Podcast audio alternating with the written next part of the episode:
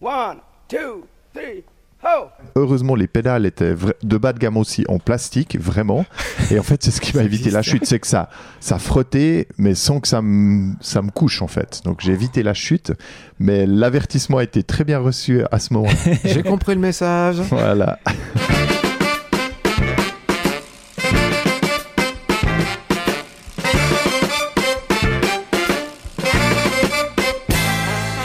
tout le monde, vous écoutez Pause Vélo, l'émission dédiée au vélo comme mode de déplacement. J'aime bien le terme vélo utilitaire, je trouve que c'est assez clair. C'est un, un truc que j'ai trouvé dans le livre de Frédéric Errand, vous connaissez les gars? Non, mais c'est un truc français, je parie. Non Ouais, c'est ça. Ah, un frouze C'est pour oui. ça. On est en train d'enregistrer au Carnotze, c'est-à-dire euh, au milieu de la frisette et des banquettes. Et on est avec Gilles, comment ça va Gilles? Ça va très bien, Rick, merci. Alors, euh, j'ai été inspiré par l'émission sur le monocycle. J'en ai acheté un, direct. C'est pas vrai. Et je m'y suis mis. Alors, j'ai pas mal progressé au début. Euh, ça m'a pris 6 soirées à raison d'une demi-heure pour arriver à tenir dessus et à rouler. Par contre, alors là, je suis encore très embêté. C'est pour arriver à monter sur le monocycle sans m'appuyer contre un mur. Et puis là, euh, j'ai l'impression que je plafonne. Donc, euh, je vous raconterai peut-être dans une prochaine émission euh, mes avancements dans cette belle discipline qui apprend l'humilité. Ah ouais, tu m'étonnes. tu reviendras sans les dents et tout, impeccable. et puis on a un invité aujourd'hui, Gabriel, ça roule? Ça roule super, merci. Alors Gabriel, ça roule en fixie si j'ai bien compris. Exactement. J'ai qu'un vélo et c'est un fixie. Et comment on appelle les gars qui font du fixie? Des, des fixateurs, des fixistes euh? Ouais, des, des pignons fixeurs, des. Non, je sais pas, en fait. Bon, on va dire que tu es un fixiste. Si le terme existe déjà, mettez-nous en commentaire, comme ça on va apprendre quelque chose. Et autrement, on va dire aujourd'hui fixiste pour Il aujourd'hui. y a beaucoup d'anglais là-dedans, c'est du fixie rider ou comme ça, mais bon, je sais pas Attends, si tu peux le refaire? Un fixie rider Ah oui, ça, ça Parce qu'on ride un fixie, ouais, il y a cette notion-là. Donc, euh, Ouais, ça fait un peu ça se cow-boy, hein. pilote, quoi. Je suis pilote de fixie, mon pote. Ouais, ça fait un petit peu mieux que cycliste. Que conducteur. Et comment t'as commencé ça en fait? Comment t'as démarré le fixisme? Alors c'est assez marrant, j'avais un objectif de rejoindre deux choses assez antinomiques, c'était de faire du sport et faire du vélo avec mes enfants en bas âge, mais vraiment bas âge, genre euh, leur petit vélo avec les roues de côté et compagnie. Puis en fait, ça me semblait assez impossible jusqu'à ce que je découvre le fixie en fait. Parce que physiquement, du coup, même à basse vitesse, sur une mini-montée, tu produis un effort physique qui est assez conséquent en fait. Ouais, ah oui, oui. Donc c'est là que j'ai découvert le fixie, que je m'y suis intéressé un peu plus, et puis euh, c'était le début de ma petite histoire avec le fixie. Quoi. Tout Alors- de suite, euh, une première question, c'est comment est-ce que tu l'as choisi Où est-ce que tu l'as trouvé? Alors, mon premier fixie, pour tout te dire, j'ai acheté un truc d'entrée de gamme, lourd, de basse qualité, mais ça m'a permis d'essayer, en fait, vraiment, de, de sensation de rapport direct avec la roue, pas de roue libre. Moi, j'ai choisi de partir vraiment au pignon fixe euh, dès le début. Un puriste. Ouais, j'aime assez ça, ouais. Alors, je vais déjà annoncer que ton fixie actuel a des freins. Est-ce que le premier en avait aussi? Oui, parce que je suis un père de famille qui tient un petit peu à sa propre sécurité et celle des autres. Donc, effectivement, pour moi, deux freins, c'est assez indispensable sur mon fixie. ouais. Et si je te dis que pour moi, prendre un fixie après toutes les évolutions technologiques, la roue libre, les changements de vitesse, tout ce qu'on a inventé, je dis mais ils sont cinglés les mecs en fixie, ils veulent souffrir. Est-ce que c'est ton cas? Alors, euh, souffrir, oui et non. Non, il y a, y a- y a une beauté différente dans l'effort, je dirais ça comme ça en fait. Mais je comprends totalement ton point, parce que pourquoi souffrir alors qu'il y a des super euh, technologies de dérailleurs et compagnie? Mais c'est vrai que c'est une autre forme d'effort en fait. J'apprends à faire du vélo différemment. C'est une recherche de simplicité? Ouais, il y a une simplicité, même esthétiquement, le vélo, il est du coup très épuré en fait, euh, d'un certain esthétisme. On aime, on n'aime pas, mais il est, il est vraiment très sobre en fait. Il est simple, la mécanique est simple.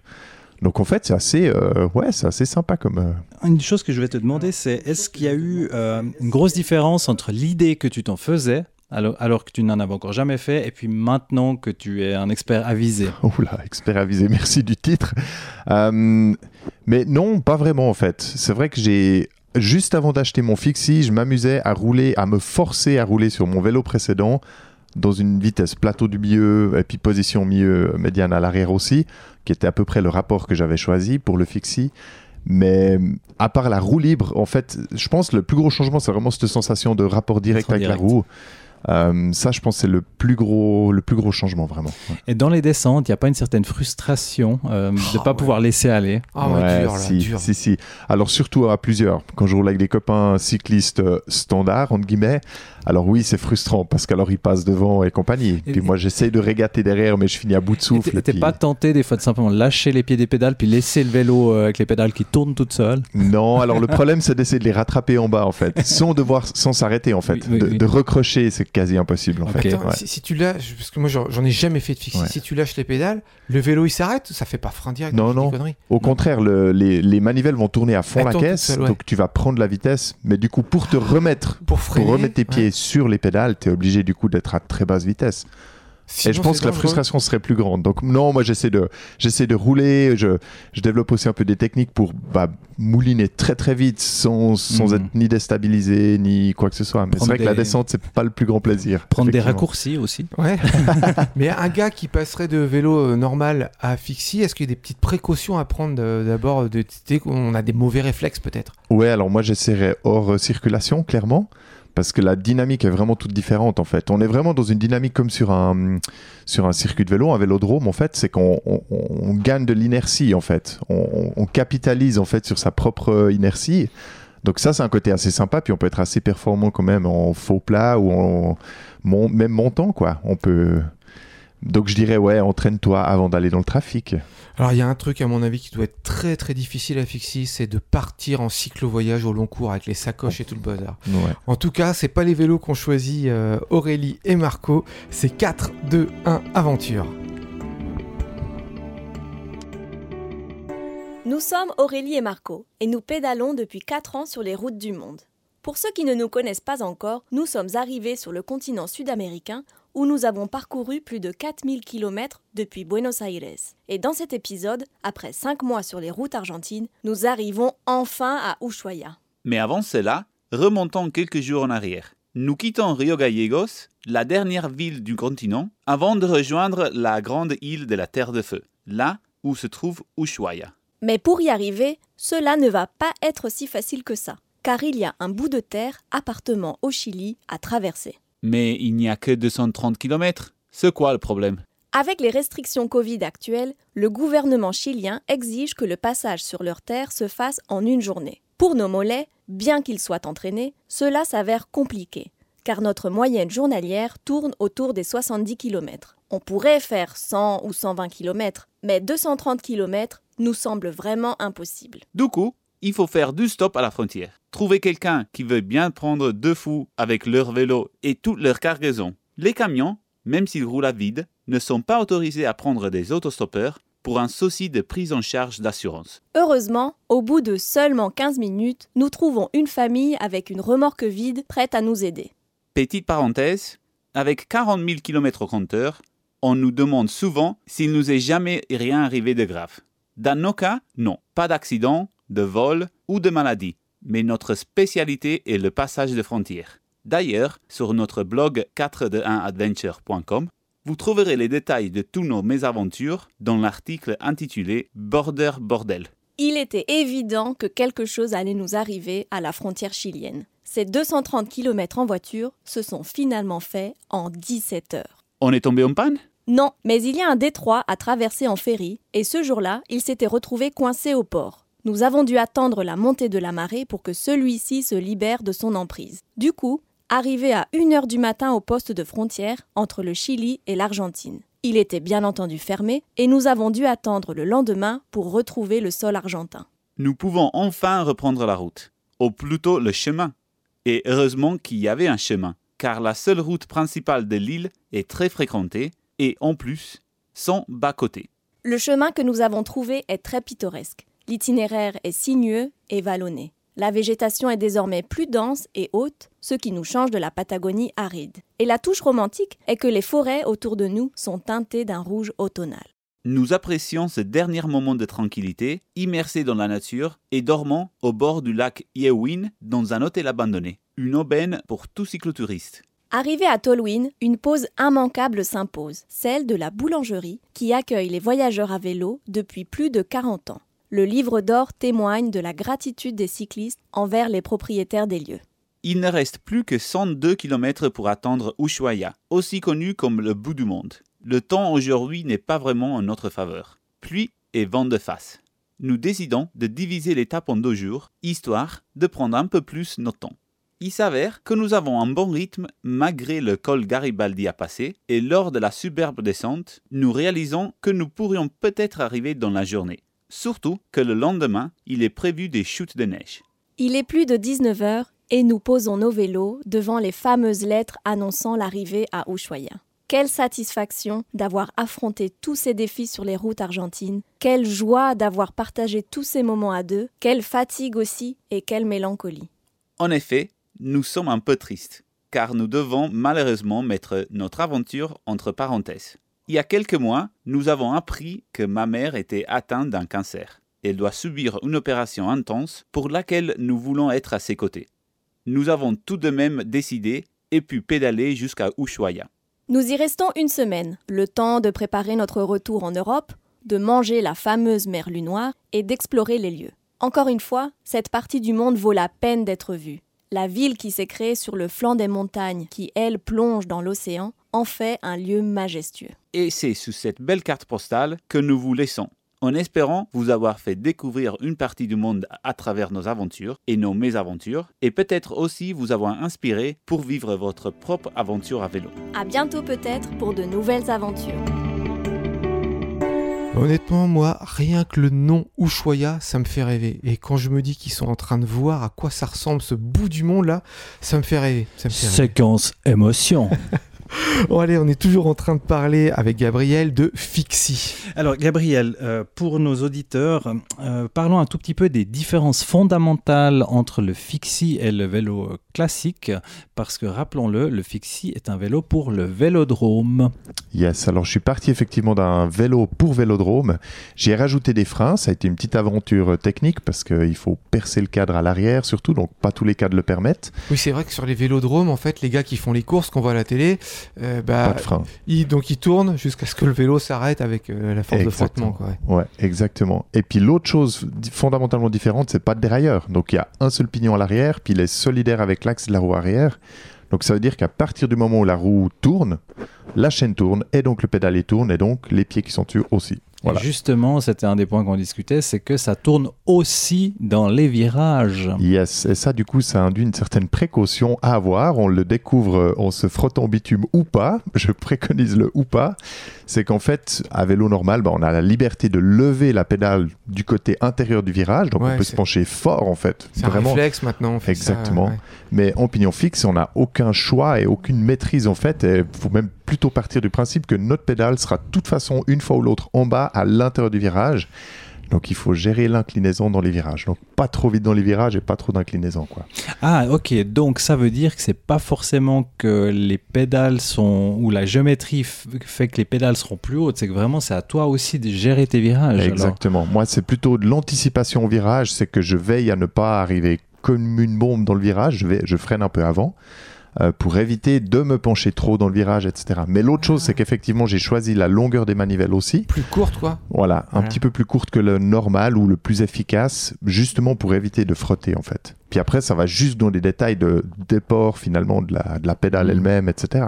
Donc tu peux pas prendre des gros virages à 90, quoi. Non, non. Ok. Est-ce que tu as déjà eu des rappels à l'ordre de la part de tes pédales? Oui, ça m'est arrivé une fois et j'ai j'ai Ah, évité la chute. Ah merde, non, on adore les chutes. Ah non, les j'ai évité la ça. chute. En fait, pour tout dire, c'était avec mon premier vélo d'entrée de gamme. Heureusement, les pédales étaient de bas de gamme aussi en plastique, vraiment. Et en fait, c'est ce qui m'a évité la chute, c'est que ça, ça frottait, mais sans que ça me, ça me couche en fait. Donc j'ai évité la chute, mais l'avertissement a été très bien reçu à ce moment. J'ai compris le message. voilà. Donc ça c'était une anecdote. Est-ce que tu en as d'autres alors sur d'autres aspects du fixie à raconter?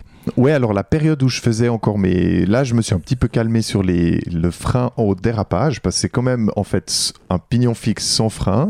Le seul moyen de freiner, c'est musculairement, c'est-à-dire qu'on se pose à notre propre inertie. Ah, tu bloques les pédales, quoi. Alors, soit tu ralentis, mais ça, c'est Ouais. un effort musculaire énorme, ou alors tu bloques. Alors, l'effort musculaire est moins grand, mais c'est du dérapage, donc avec tout ce que ça comprend. C'est-à-dire qu'il faut maîtriser le dérapage. Donc là aussi, entraînez-vous sur un parking avant de le faire dans la circulation. Avec des genouillères, des coudières, un Si casque. possible, ouais, Ah ça peut être pas mal. Un Mais ça devient assez fun. Mais en fait, ce qui se passe, c'est qu'on mange des pneus. C'est pas très écologique à ce niveau-là. C'est peut-être aussi pour ça que j'ai un petit peu arrêté.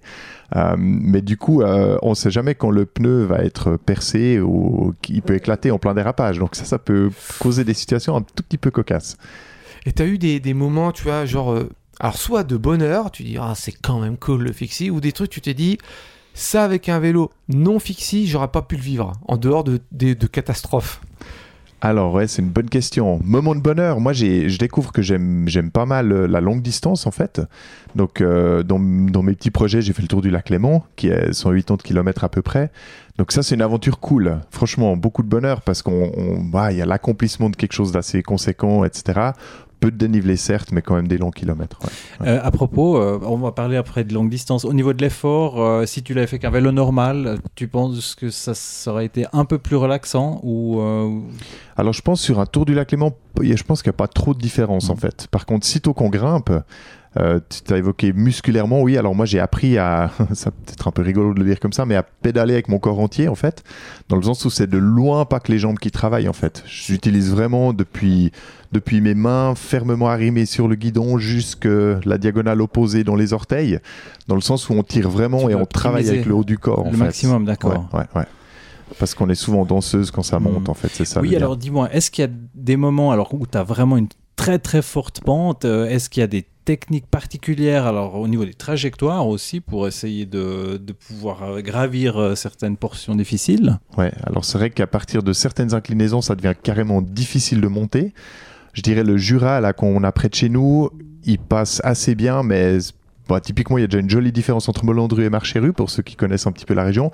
Le Molandru, il monte assez facilement. Le Marcheru, il a quelques bouts en gradient plus élevé. Ça, c'est l'école du Jura. pique, du Jura, du Jura à côté suisse, effectivement.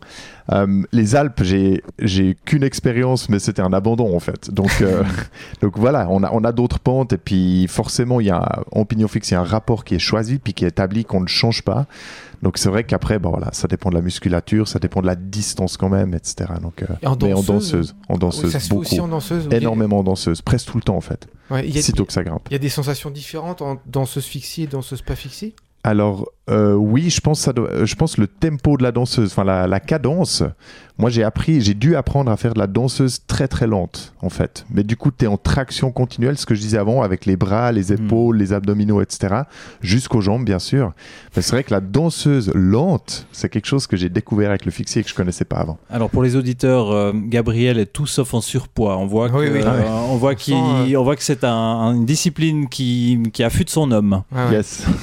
Eh ben, je vous propose qu'on écoute une fable de Gronick. C'est une lecture de Quentin. Le loup, l'agneau et le vélo. Fable. Un agneau s'en allait pédalant, en cherchant une piste cyclable. Un loup survint alors volant d'un SUV considérable. Qui te rend si hardi de gêner mon passage? gronda cet animal plein de rage. Mec, répondit l'agneau, il faut être plus cool. Ne va point par tes cris alerter cette foule, mais considère plutôt l'admirable vélo. Cadre tout en alu et fourchette en mon carbone, 10 vitesses, deux plateaux, loup. Comme je t'ai à la bonne, je te le prête, foi d'animal. Pour un ami, c'est bien normal. Le loup, enfin calmé, enfourche la bicyclette. Il pédale, accélère, jouissant du paysage et du profond silence que le vélo dégage. Il tourne à gauche, oblique à droite, et n'en fait qu'à sa tête. L'anneau attend, bientôt impatient. Mais que fait donc le loup? A-t-il eu un accident? Oh, mais que vois-je Ce n'est point commun. Le voilà qui revient, le vélo à la main. Là, ami, que t'est-il arrivé? J'espère, mon d'un chien, que tu n'as pas crevé. Hélas, gémit le loup. Hélas, hélas, hélas. C'est bien ainsi, agneau, que les choses se passent. J'ai crevé, foi de loup. J'ai crevé d'un seul coup, en roulant sur un clou ou peut-être en caillou. Inquiet, l'anneau s'enquiert. Mais as-tu pris pourtant plaisir en pédalant? Abattu, le loup soupire. Le vélo, c'est génial.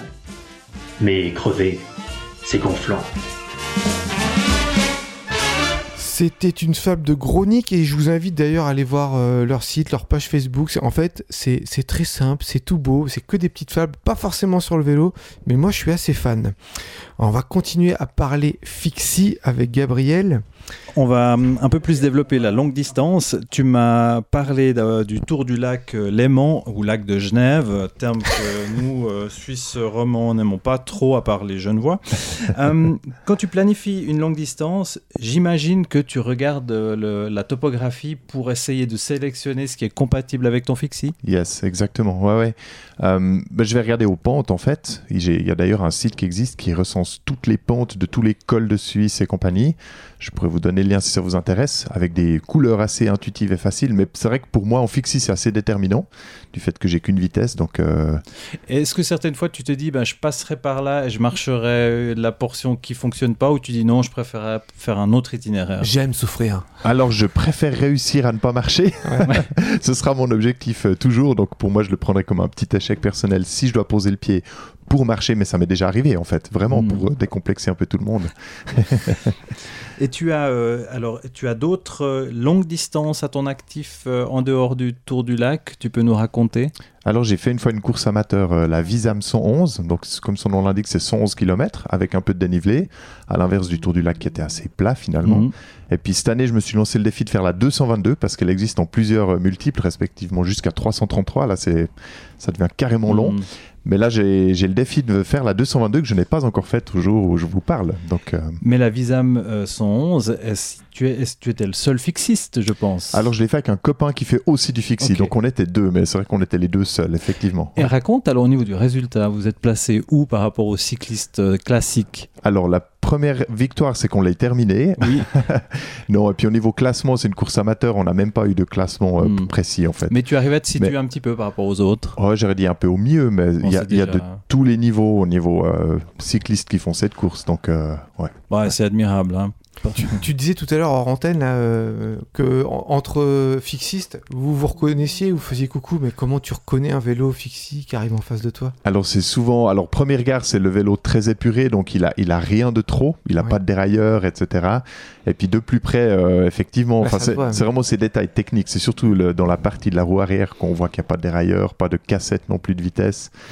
Donc euh, Ou à la descente, à euh, sans les freins, là, tu vas tout de suite comprendre euh, comment il freine ou à la, sa cadence de pédalage. C'est juste, c'est juste. Et puis euh, tu, tu as quand même, euh, t'as quand même parlé beaucoup de fixie sport, mais tu, tu fais aussi tes déplacements au quotidien avec? Autant que je peux, ouais. ouais, Ouais, ouais. J'aime bien, j'aime bien euh, bah, laisser la voiture parquée et puis euh, prendre le vélo autant que je peux, ouais. ouais.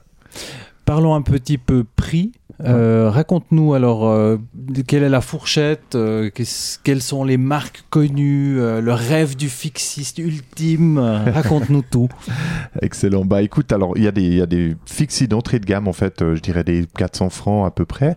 Après, comme tout le reste du vélo, on peut aller très très haut avec euh, des voilà des accessoires carbone, etc. Donc bien sûr qu'on gagne du poids, mais le prix augmente très très vite. Donc je pense qu'un fixie d'une certaine qualité, il faut quand même viser à 1500 francs par là autour. On a une parité franc-suisse-euro pour le reste de la francophonie, hein, donc euh, c'est à peu près bien. 1500 francs euros. Voilà. 1500, francs- 1500 euros, pardon. Yes. Mais comme dans le monde du vélo, on peut aller encore beaucoup plus haut, effectivement. Ouais, ouais. Hmm. Et puis, euh, comment tu as choisi ta marque de fixie pour celui que tu utilises maintenant?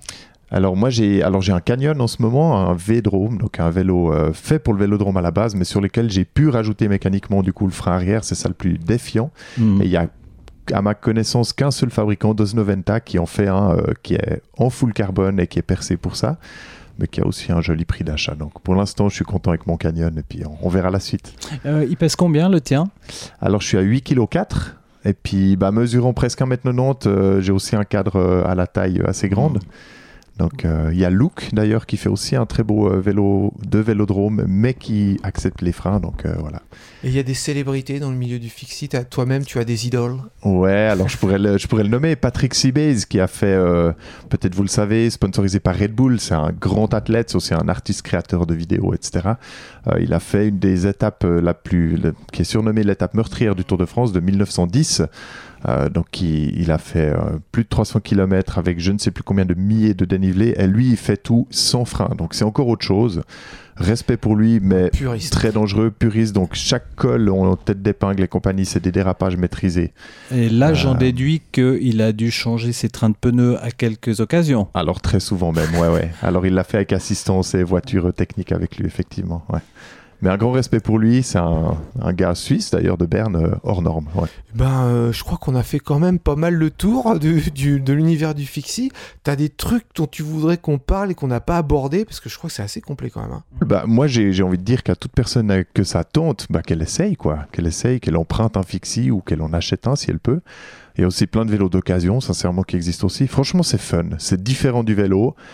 Et en même temps, ça y ressemble. Donc, euh, il y a quelque chose d'assez sympa à expérimenter. Justement, j'allais te dire, ah, mais tu viens de le faire. Un gars comme moi qui a pas trop envie d'en faire parce que moi j'ai l'impression que ça va être dur. Fais-moi rêver.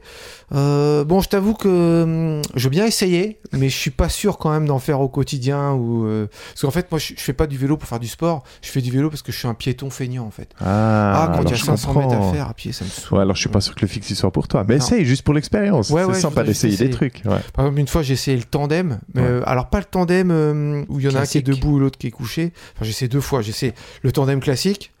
Dégoûté. Ah, mais j'ai fait mes 200 mètres, ça m'a saoulé.